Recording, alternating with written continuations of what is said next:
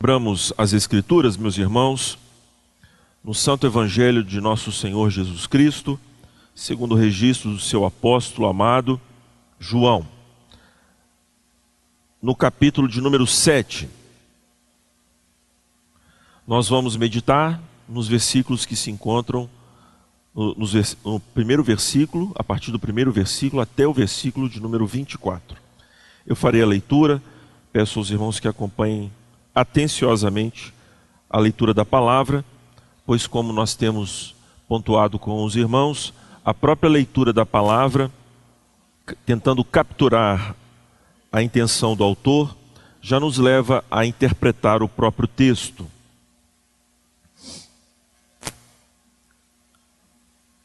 Diz assim o Evangelho do nosso Senhor Jesus Cristo. Depois disso, Jesus percorreu a Galileia, mantendo-se deliberadamente longe da Judéia, porque ali os judeus procuravam tirar-lhe a vida. Mas ao se aproximar a festa judaica das cabanas, os irmãos de Jesus lhe disseram: Você deve sair daqui e ir para a Judéia, para que os seus discípulos possam ver as obras que você faz. Ninguém que deseja ser reconhecido publicamente age em segredo. Visto que você está fazendo estas coisas, mostre-se ao mundo, pois nem os seus irmãos criam nele. Então Jesus lhes disse: Para mim ainda não chegou o tempo certo. Para vocês qualquer tempo é certo. O mundo não pode odiá-los mas a mim me odeia, porque dou testemunho de que o que ele faz é mal. Vão vocês à festa. Eu ainda não subirei a esta festa, porque para mim ainda não chegou o tempo apropriado. Tendo dito isso, permaneceu na Galiléia. Contudo, depois que os seus irmãos subiram para a festa, ele também subiu não abertamente, mas em segredo. Na festa, os judeus o estavam esperando e perguntavam: Onde está aquele homem? Entre a multidão havia muitos boatos a respeito dele. Alguns diziam: É um bom homem. Outros respondiam: Não, ele está enganando o povo. Mas ninguém falava dele em público, por medo dos judeus. Quando a festa estava na metade, Jesus subiu ao templo e começou a ensinar. Os judeus ficaram admirados e perguntaram: como foi que este homem adquiriu tanta instrução sem ter estudado? Jesus respondeu: O meu ensino não é de mim mesmo, vem daquele que me enviou. Se alguém decidir fazer a vontade de Deus, descobrirá se o meu ensino vem de Deus ou se falo por mim mesmo. Aquele que fala por si mesmo busca sua própria glória. Mas aquele que busca a glória de quem o enviou, este é verdadeiro. Não há nada de falso a seu respeito. Moisés não lhes deu a lei. No entanto, nenhum de vocês lhe obedece.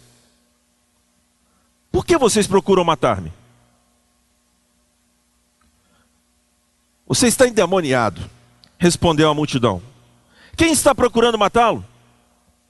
Jesus lhes disse: Fiz um milagre e vocês todos estão admirados. No entanto, porque Moisés lhes deu a circuncisão, embora na verdade ela não tenha vindo de Moisés, mas dos patriarcas, vocês circuncidam no sábado. Ora, se um menino pode ser circuncidado no sábado, para que a lei de Moisés não seja quebrada, por que vocês ficam cheios de ira contra mim, por ter curado completamente um homem no sábado? Não julguem apenas pela aparência, mas façam julgamentos justos. Pedra de tropeço e rocha de escândalo. Este é o Senhor Jesus Cristo. Aqueles que divisam no Senhor Jesus a sua divindade, esses são de fato os seus eleitos mas há aqueles que olham, olham, olham e não veem. Veem em Cristo uma pedra de tropeço, alguém que lhes atrapalha. Nós lemos na profecia de Isaías que Deus assim apontou, definiu o nosso redentor. Pedra de tropeço, rocha de escândalo, pedra rejeitada. O texto que nós acabamos de ler, meus irmãos, nos introduz em mais uma porção do Evangelho de João, muito peculiar, muito importante. E nós podemos observar esta controvérsia em relação à pessoa de Jesus Cristo. As pessoas estão intrigadas e querem saber quem de fato é o Senhor. E por isso muitas conjecturas a seu respeito, algumas positivas, outras negativas, mas nenhuma dessas duas capturam efetivamente quem é o Senhor Jesus. A predisposição de alguns não pode ser confundida com um crer de fato, mas simplesmente uma simpatia. E muitas vezes, como nós temos observado no Evangelho de João, simpatia esta que se confunde com os interesses próprios. As pessoas querem usar Jesus querem se dar bem. Elas não entenderam ainda a mensagem do Evangelho. De modo que, quando assim vamos prosseguindo na leitura do Evangelho, vai meio que dando uma agonia dentro de nós. Porque parece que não há resposta. Isso de fato nos preocupa, mas não ao Senhor Jesus. Nós lemos, consideramos na pregação do nosso pastor na semana passada, que Jesus desafiou os seus discípulos. O Senhor Jesus demonstrou que crer nele é dado somente pelo Pai, porque implica nesta crença, neste crer, morrer com ele Comer a sua carne e beber o seu sangue significa se unir à semelhança da sua morte. É um desafio para que as pessoas venham morrer com Jesus, porque Ele mesmo dará a vida em favor de muitos. E a sua cruz, que beneficia a esses, também nos instiga, ato contínuo, a morrer. Dura esse discurso. Quem poderá ouvi-lo? E o Senhor Jesus também desafia os seus apóstolos. Vocês querem ir embora também? Eu prego sozinho. Não estou intimidado pela resposta negativa dos homens, uma vez que quem me dá aqueles que hão de crer em mim é o Pai. E ele não pode mentir, e são esses que, em outras palavras, quero dizer, são esses que o Senhor está buscando, é esses a quem ele tem como objetivo. Como se não bastasse então os seus apóstolos serem desafiados a ir embora, e eles dizem que ficarão com o Senhor, mas ficam porque as palavras de Cristo são espírito e são vida, não falta poder nele para regenerar corações, mas a resposta negativa, meus irmãos, está sob o controle divino e a, a positiva também. O Senhor Jesus não teme. Aqueles que o Pai concede que venham, esses virão. Como se não bastasse então essa situação constrangedora, agora aquelas pessoas do círculo íntimo de Jesus, os seus próprios irmãos, não creem nele.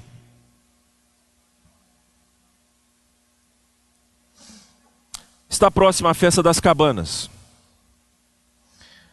Como todos nós devemos ter intimidade, mas caso algum, alguns dos irmãos não tenham, eu quero lhes explicar o que isso significa. A festa das cabanas, meus irmãos, é uma festa extremamente alegre. Ela sucede o Yom Kippur, a fe, a, a, o sacrifício que o sumo sacerdote prestava em favor de toda a, a nação israelita. essa festa do Yom Kippur, festa da, ela era triste. Os homens deveriam expressar angústia.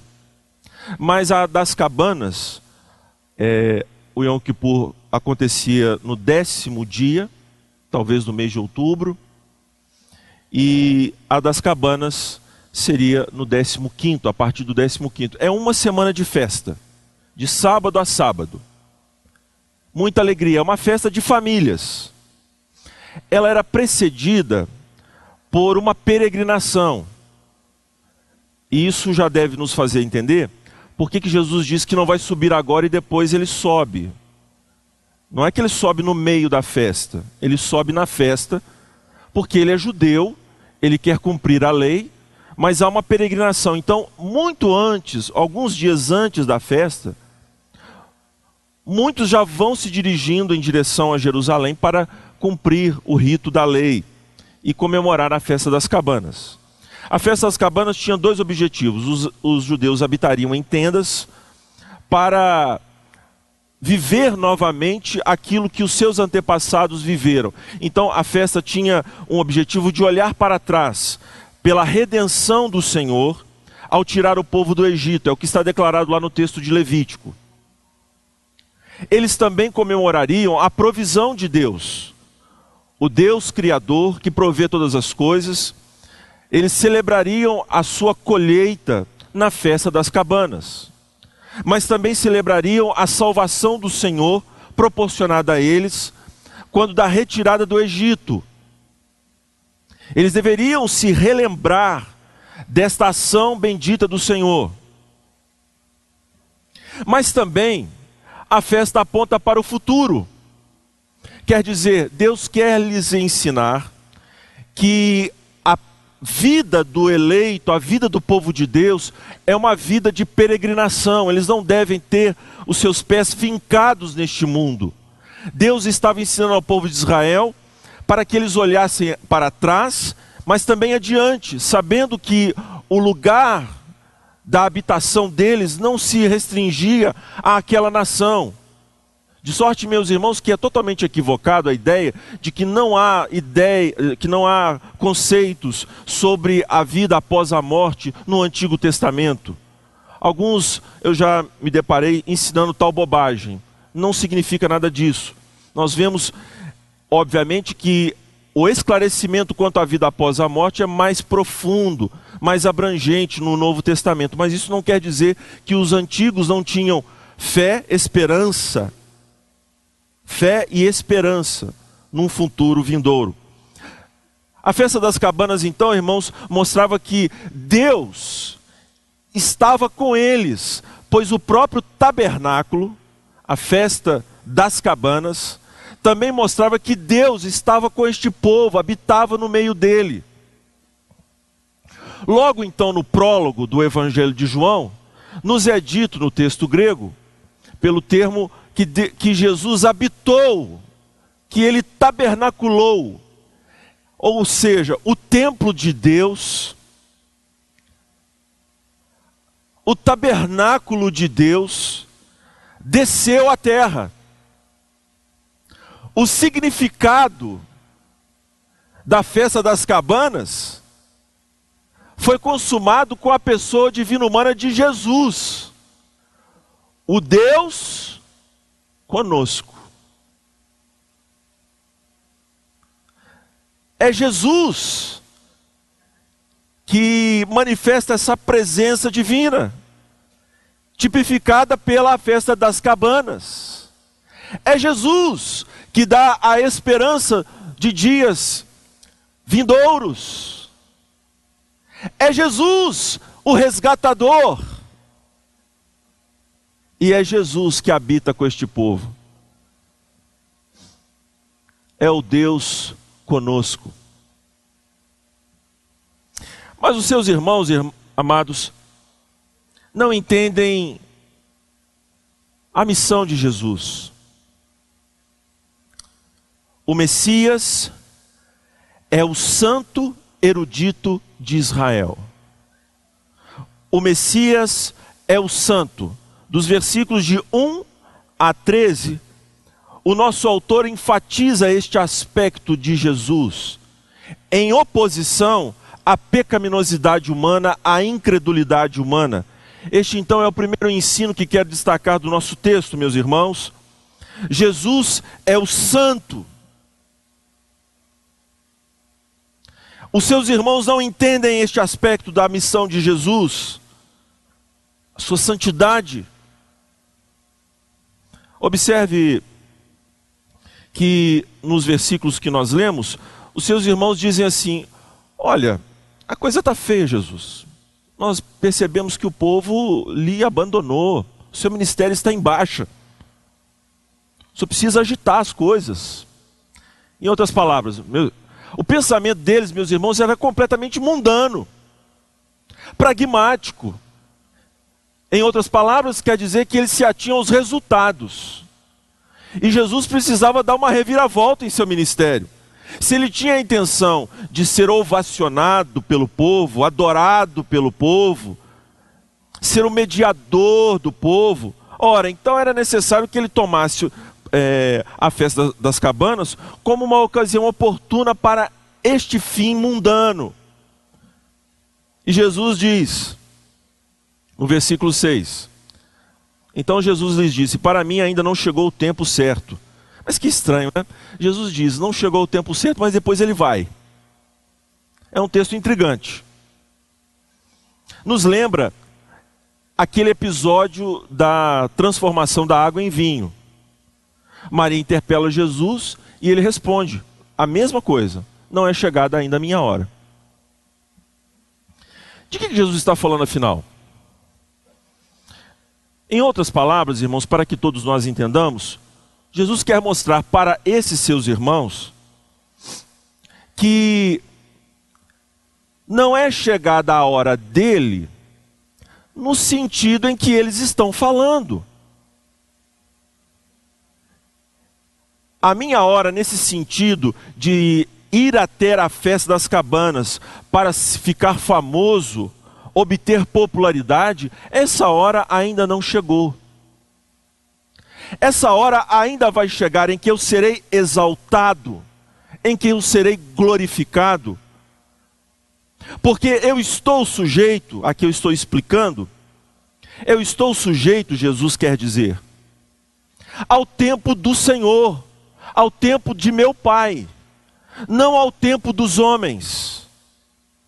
Eu vim para cumprir a sua vontade e o interesse dele não se confunde jamais com interesses mundanos. Então a minha hora de morrer, de ressuscitar, de ser exaltado ainda não chegou.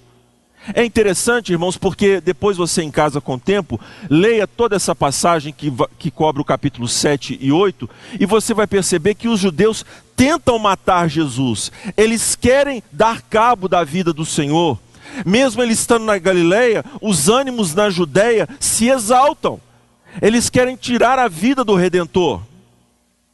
Mas o Senhor Jesus, ele está separado, consagrado, santificado, ele, ele é perfeito e não se sujeita aos interesses mundanos. Ele não está à cata de adeptos, mas de discípulos, filhos de Deus. Ele é o bom pastor e está procurando as ovelhas que são dele. Então ele diz no versículo 7: O mundo não pode odiá-los, mas a mim odeia, porque dou testemunho de que ele faz o que, de que o que ele faz é mal. A presença do Senhor Jesus, irmãos, a sua santidade, a sua própria presença desnuda, desmascara a vileza humana. É impossível que os homens permaneçam tal como eles estão diante da presença santa de Jesus. Irmãos, nós muitas vezes temos a percepção exata do que isso significa. Mesmo entre nós, pessoas de alta estirpe, pessoas com caráter, com vida ilibada, nos constrange. Veja, por exemplo, a pataquada, a pantomima, o ridículo da Comissão de Constituição e Justiça do Parlamento Brasileiro ao recepcionar Sérgio Moro. Muitos dos que estavam na audiência são homens e mulheres. Solução, montanha, coxa. Veja que baixeza.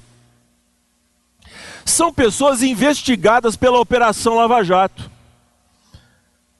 E estavam tão incomodados com aquele que, com o sacrifício da sua vida, da sua família, dos seus filhos, de tempo gasto, de energia gasta, de não poder mais sair publicamente, porque as pessoas querem matá-lo. E não, não são pessoas ligadas apenas à política, mas ao crime organizado ligado à política. E eles estão com medo de que a operação avance ainda mais e revele o que todo mundo nesse país tem ideia: que o crime organizado está mancomunado com a política e acessou inclusive o Planalto acessou inclusive a, as duas câmaras legislativas, acessou o judiciário. Por isso que a presença do doutor Sérgio Moro era constrangedora. Agora pense você, Sérgio Moro, pecador como eu, mas diante do santo, diante do rei dos reis, o Senhor Jesus deixa claro que tipo de sentimento o mundo tem em relação a Ele, meus irmãos, é de ódio. Ódio. É um sentimento de morte. Observe aí no nosso texto: ódio e querem matá-lo. Porque Jesus é santo, Ele é perfeito, a certa altura, isto é uma insistência do Evangelho de João, é um ponto muito forte. A certa altura, Jesus desafia os seus oponentes: Quem de vós me convence de pecado? Em outra oportunidade, quando o Senhor Jesus ora, ele diz: Eu me santifico a mim mesmo em favor deles. Ou seja, o Senhor Jesus, ele tem este poder de se consagrar à missão que o Pai deu os homens não podem convencê-lo de pecado, ele é santo, imbatível, a sua vida é irretorquível, a sua vida não há como questioná-la. Ele perfeito, Paulo diz que o Senhor Jesus está humilhando, humilhando o pecado na sua carne, obedecendo perfeitamente a lei do Senhor. Ele é um ente santo, não teve a contaminação do pecado desde a sua, a sua gestação, a sua concepção, melhor dizendo. Ele é santo. Ele não tinha tentações internas, mas somente as externas. E alguém pode dizer: é muito fácil. Não, porque a tentação a sua força é diretamente proporcional à santidade de quem a, resiste. Então, Jesus, sendo santo, as tentações externas eram agulhas terríveis em seu coração, muito maior do que as minhas tentações e as suas. Ele não estava bancando o santo, ele não estava fazendo teatro para nós. A sua encarnação foi real e ele sofreu na carne esta humilhação, mas humilhou na carne o pecado. Ele é santo.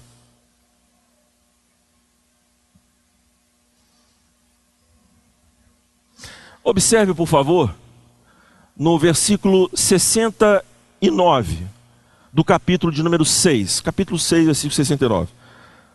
Nós cremos e sabemos que és o Santo de Deus ah, meus irmãos, é óbvio que no contexto da fala do apóstolo Pedro, ele está se referindo a este santo de Israel. É Isaías, que por 29 vezes chama o santo, o Deus santo, santo, três vezes santo, que ele viu, e que João diz que é Jesus, no capítulo 12, ele chama este Deus três vezes santo de Santo de Israel.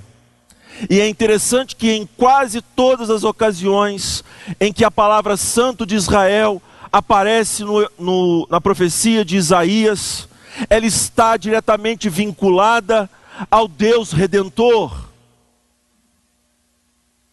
Por isso que este título foi imediatamente interpretado pelos escritores do Novo Testamento como um título se referindo ao agente messiânico de Isaías.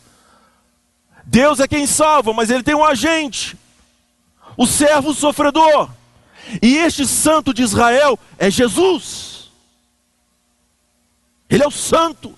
Veja, santo de Deus, santo de Israel. Ele é o santo separado, perfeito. Por isso o mundo o odeia. Por isso o mundo se contrapõe a ele.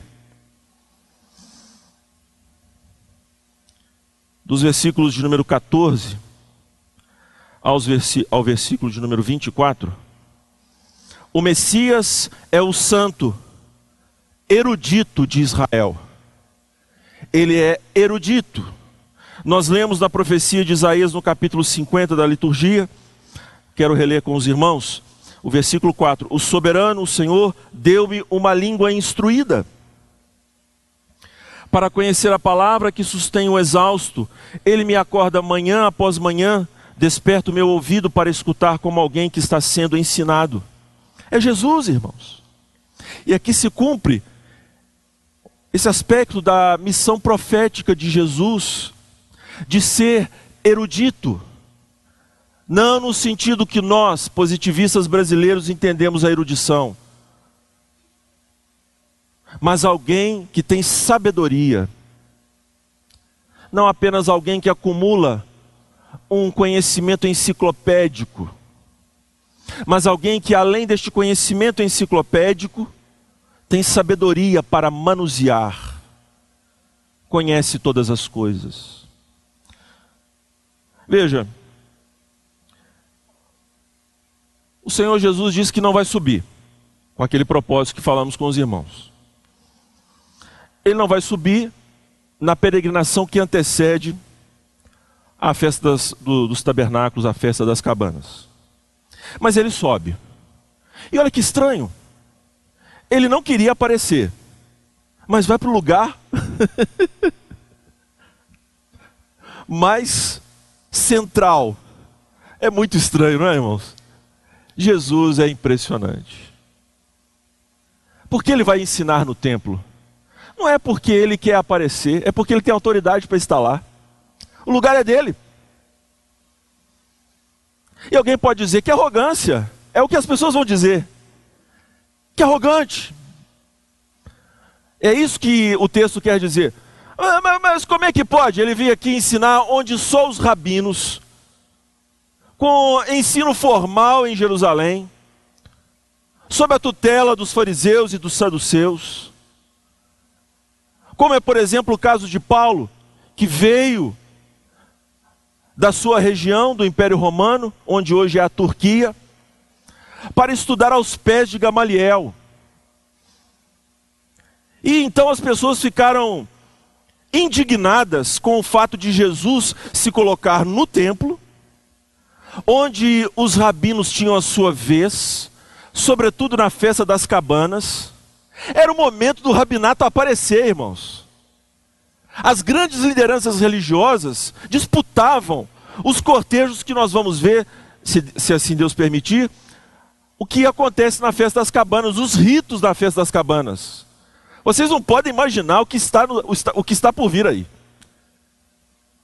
Se não for eu, que Deus abençoe o pastor Jailson para a riqueza que nós teremos adiante. Para nos entregar a riqueza desse texto. O Senhor Jesus vai para o templo ensinar. E as pessoas dizem: de onde veio? Qual a origem desse conhecimento? E Jesus fala com eles, em outras palavras, para que os irmãos entendam: não é uma questão de origem. é uma questão de fé.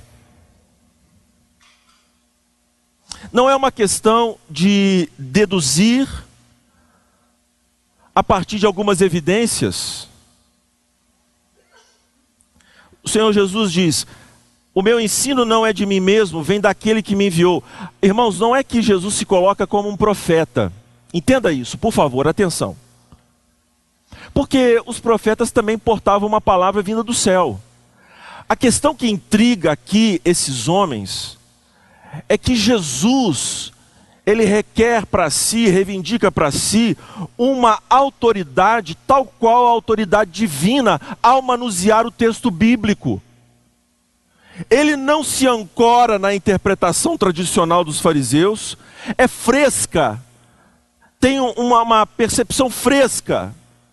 As pessoas têm uma visão, mas a gente nunca ouviu isso.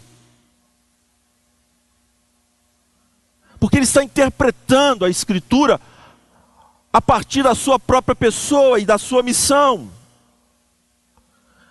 Nós lemos no Evangelho de João que Jesus já disse isso aos seus oponentes, declarando-lhes que, tal como o Pai faz, eu igualmente faço. As obras que o Pai faz, ele também faz. A autoridade, portanto, de Jesus está no fato dele ser Deus, dele ser Deus com os homens. E eles estavam intrigados com esta percepção. Quer dizer, Jesus faz as coisas de tal maneira que quando ele fala, Deus fala. E aí no versículo 17 nós temos essa porção maravilhosa. Se alguém decidir fazer a vontade de Deus, descobrirá se o meu ensino vem de Deus ou se falo por mim mesmo. Irmãos, a NVI tem alguns problemas. Ela quer às vezes tanto remendar o grego. Essa é uma crítica do próprio Carson, no comentário que nós consultamos. Que, ou seja, na hora de facilitar, acaba se traindo o próprio texto. Acontece, nas outras traduções também. Mas deixe-me aqui fazer o reparo. Não é que o, o Senhor Jesus está dizendo o seguinte: olha, se você for alguém com alta performance de observância da lei de Deus, aí então Deus vai se revelar a você. Quer dizer que Jesus então está dilapidando todo ah, aquilo que disse a respeito da graça de Deus, de que os homens só podem ir a Ele se o Pai trouxer? É óbvio que não. Jesus está partindo do efeito para o entendimento da causa. O que é isso?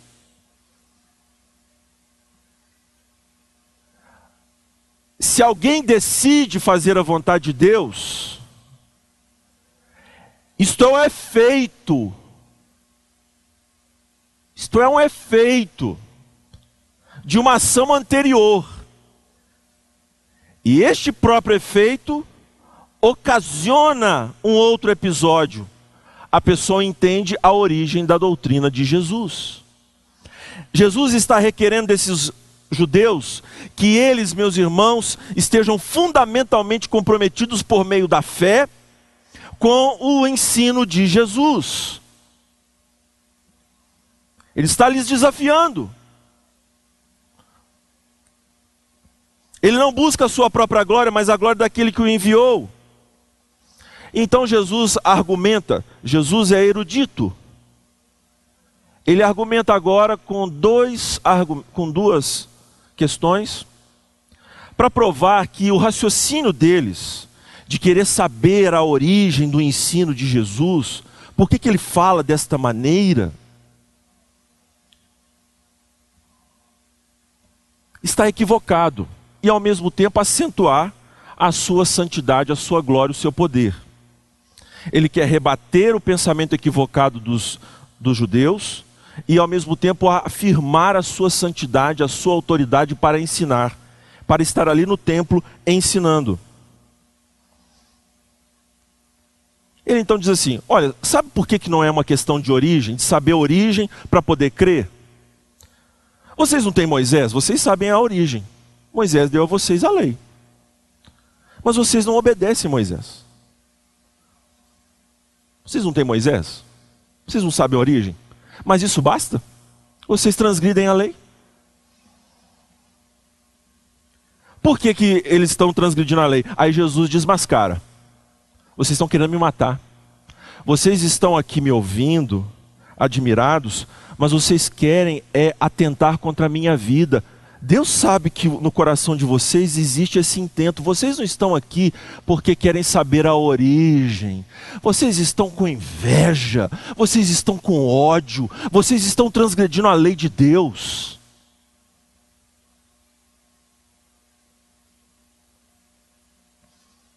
Aí o povo se escandaliza, né? Você está endemoniado. É uma tradução forçada. Eles querem dizer que Jesus está fora de si. Era uma maneira de se referir às pessoas que estavam assim. Há realmente momentos em que os fariseus disseram que Jesus tinha demônio. Mas não é esse o caso aqui. Ele está doido. Você ficou louco? Você está louco? Quem está aqui procurando te matar? Veja. Vamos ler de novo, irmãos. Capítulo 7, versículo 1. Depois disso, Jesus percorreu a Galiléia, mantendo-se deliberadamente longe da Judéia, porque ali os judeus vocês repetem para mim. Procuravam tirar-lhe a vida. Quem está aqui, mentirosos, né? Cínicos. Quem está aqui querendo tirar a sua vida, Jesus? Nós somos politicamente corretos, jamais faríamos isso. Mas esse era o desejo, o intento deles. Então, irmãos, Jesus mostra que ganhar conhecimento, entender a vontade de Deus e a origem da sua doutrina, quer dizer, travamento intelectual quanto à vontade de Deus, ignorância bíblica, está conectada, meus irmãos, a pecados. Os homens deixam de entender alguma coisa em relação à obra de Deus, à Sua palavra, quando em talvez outros aspectos da sua vida eles transgridem a lei de Deus. O pecado em uma parte da vida oblitera a mente para entender a palavra de Deus. E não apenas as Escrituras, mas a qualquer outro tipo de entendimento. Se a gente, se a gente realmente compreende que Jesus é a verdade. Ele não é só a verdade bíblica, mas ele é a verdade onde quer que ela esteja. Então, nós temos aqui um critério glorioso da verdadeira intelectualidade cristã. Mas Jesus dá outro argumento. Ele se reporta ao milagre. Veja, no versículo 21, Jesus lhes disse: Fiz um milagre, deveria ser traduzido por obra. Ele está se referindo à cura do paralítico no dia de sábado, onde as pessoas se indignaram. E Jesus diz: Vocês não estão entendendo? Veja, o que, que o sábado significa? Restauração, descanso, socorro ao homem. E é isso que a circuncisão aponta. O homem que está em aliança com Deus, e então é circuncidado, é esse homem que experimenta esse descanso de Deus. As coisas estão relacionadas. Vocês, com essa sanha, com esta tara por leis humanas, sucumbiram à palavra de Deus pelas suas tradições. Vocês não entenderam, porque veja, se uma criança nasce no sábado, ela terá que ser circuncidada oito dias depois e vai dar exatamente no sábado seguinte.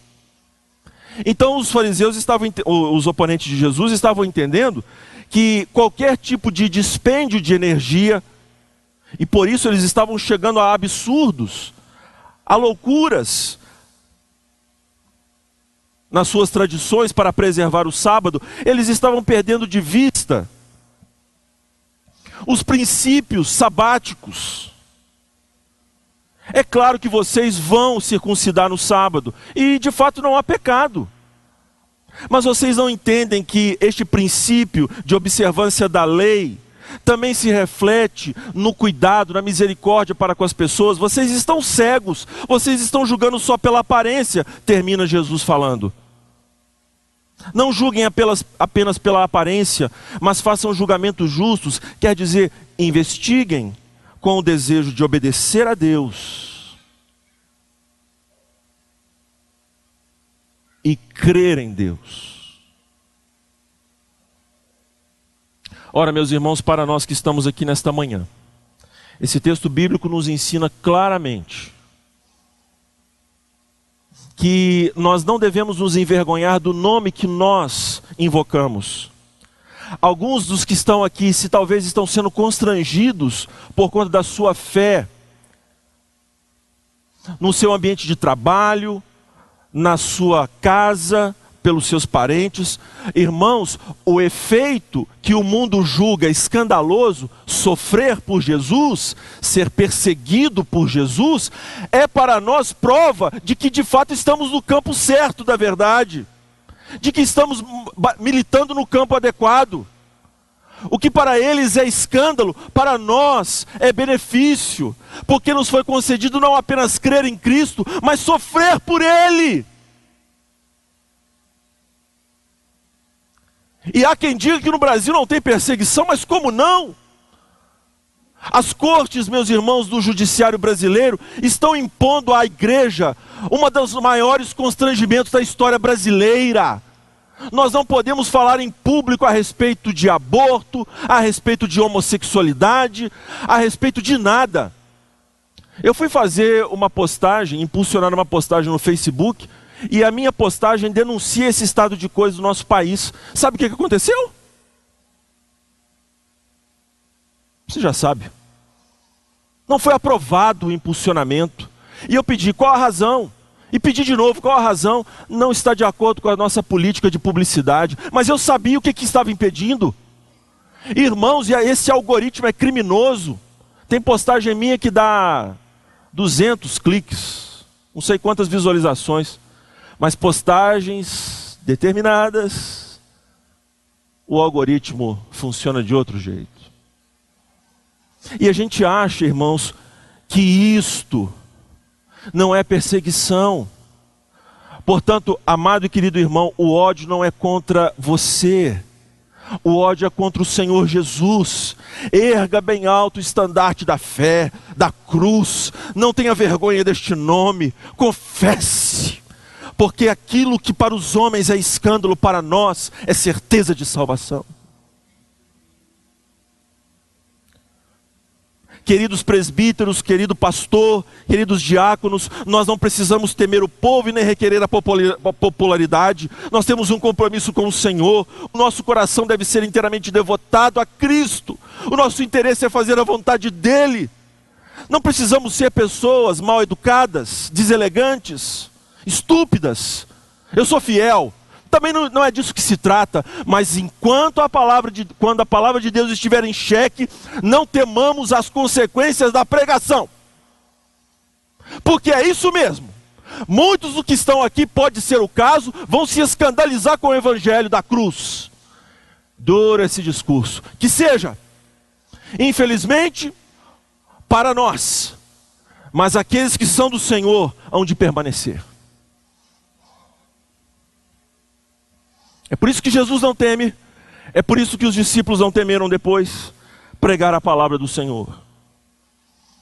Quanto ao ensino de Jesus, irmãos, de que o que quer fazer a vontade de Deus descobre a origem da doutrina. Irmãos, há este princípio glorioso para nós muito útil. Meus amados e queridos irmãos, nós precisamos compreender que muitos dos pecados que nós cometemos nos impedem de entender outras partes da palavra de Deus. Você já se deparou com aqueles irmãos que aprendem, aprendem, aprendem, aprendem na igreja e continuam falando bobagem? Você já se deparou? Ou com aquelas pessoas que são assim, eu sou fraco na fé, e fica fraco a vida inteira. Eu sou fraco na fé. Eu sou fraco na fé. E aí inventaram até uma categoria, né? Eu sou um crente carnal. Tem um crente espiritual, tem o crente carnal e tem o ímpio. Eu fico no meio. Irmãos, pode ser o caso que a falta de progresso da nossa vida cristã de compreensão das doutrinas bíblicas se dá por falta de arrependimento em determinadas áreas da nossa vida. E muito da ossificação de alguns que estão com a cabeça hipertrofiada de doutrina, mas que não conseguem fazer esta catedral da glória de Deus dogmática, descer ao chão para amar a esposa, os filhos, trabalhar seis dias da semana, viver a vida como ela é. Pode ser o caso de estar resistindo, fazer a vontade de Deus em aspectos muito claros da Sua palavra. Essas coisas estão ligadas, meus irmãos, ética e compreensão, entendimento. E Jesus diz: Eu me subordino eu creio para entender. Esse é o moto de Agostinho, esse é o moto de Anselmo, esse é o moto de Tomás de Aquino, esse é o moto dos puritanos e de todos aqueles que de fato entenderam que a verdadeira fé cristã nos leva a compreender. Nós não queremos compreender primeiro para depois crer. Nós cremos, mesmo entendendo pouco, e entendemos mais. Que Deus nos ajude a não termos a dureza de coração desses fariseus, desses oponentes de Jesus, porque é Ele que nos, é Ele que se fez conhecido, é Ele que se deu a conhecer a nós através de Seu Filho Jesus. É Ele quem abre os nossos olhos, meus irmãos, porque se assim não fosse, nós nos revolveríamos eternamente nos nossos próprios pecados e nas nossas próprias incompreensões, querendo que Deus se assente do outro lado da mesa para ser interrogado. Nós queremos fazer do juízo julgado, não é verdade? Não é verdade? Glaze Hoffman. É muito bom ver o senhor aí petulância. E graças a Deus, não sou eu que estou assentado naquela cadeira. Mas tal qual fizeram com o Sérgio Moro, assim fazem com Deus. Eu quero que o Senhor me explique. eu quero que o Senhor me ensine aí como que é. Não, irmãos, Deus está disposto a nos levar a entender a sua palavra. Não falta amor no seu coração para que isso aconteça. Mas, sobretudo, Ele requer de nós a confiança nele, nos submetermos à Sua palavra, de todo o nosso coração. E esse passo de fé deve ser dado por todos aqueles que, de fato, foram aproximados por Deus até Cristo.